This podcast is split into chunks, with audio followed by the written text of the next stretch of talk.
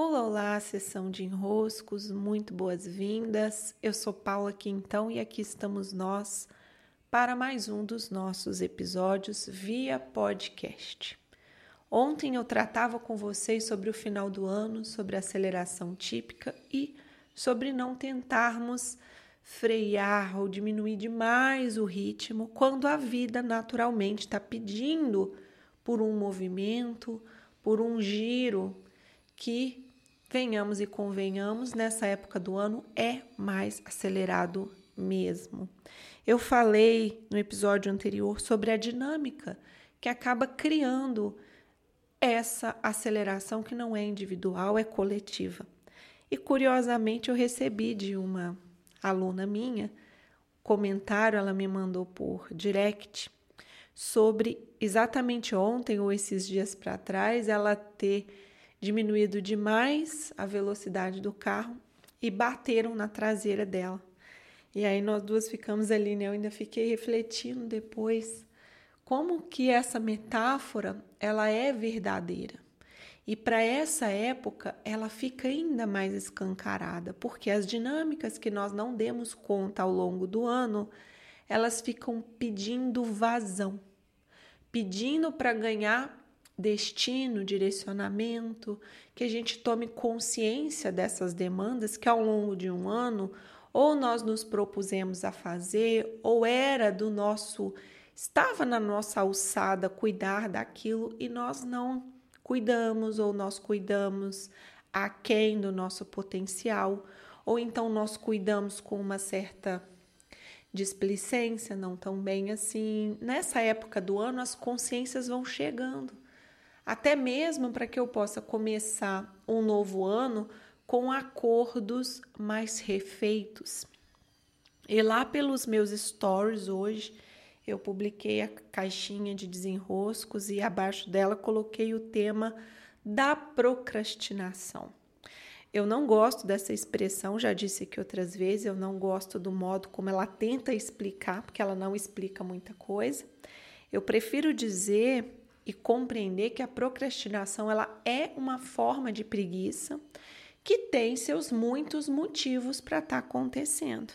Mas a minha pergunta para nós hoje é: o que em 2023 eu sabia que era importante eu fazer, eu sabia que era importante eu me dedicar a, eu sabia que estava nas minhas mãos executar, que estava possível de ser executado por mim. Não é nada assim, nenhum plano super mirabolante, não são coisas que não dependiam de mim. Tá? Eu estou falando de coisas, ações, movimentos que dependiam de eu estar tá lá fazendo, de eu estar tá lá executando.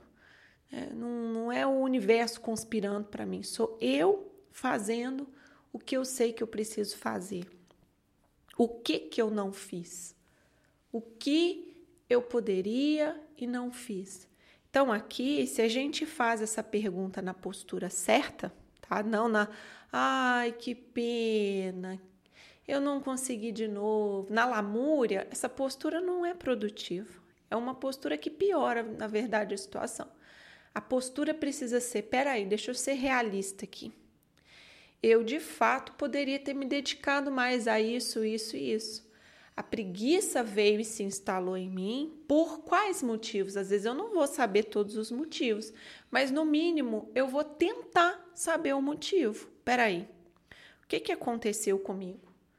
Como eu estava me sentindo? O que, que eu argumentava para mim mesma para não ir fazer o que eu sabia que era para eu fazer?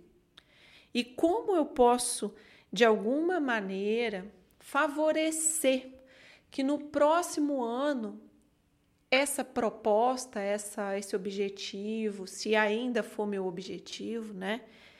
Esse realizar, realizar-me através de ações, possa ficar mais bem resguardado.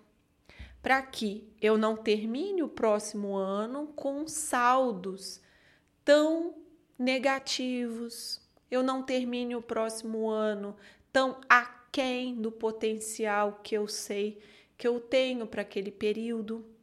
E vejam, vou voltar a assim a reforçar. não são é, intenções mirabolantes, não são aquele, aquele tipo de grito de uhul, vamos dar, vamos sonhar grande, porque sonhar grande, pequeno, tanto faz. Já falei para vocês que não é tanto faz. Sou eu realizando o ano no tamanho que me cabe, com o tamanho que me cabe de responsabilidade, que me cabe de ação. Mas a verdade precisa ser dita. Às vezes, as nossas ações, e muitas vezes, a gente pode estar fazendo um monte de coisa, mas aquilo que a gente sabe que precisa fazer, a gente não está fazendo. Isso também é um tipo de preguiça. Faço, faço, faço, faço, faço, mas não faço o que eu sei que eu precisaria estar ali me comprometendo. Então, o que é que eu poderia ter feito com mais empenho em 2023? O que que aconteceu comigo para essa preguiça se instalar? E como eu posso criar algumas bases, algumas estratégias, uma rotina que me favoreça em 2024 a procrastinar menos, a ter menos preguiça, a me comprometer mais. Sim, meus queridos, minhas queridas, recebam meu grande abraço, beijos e até.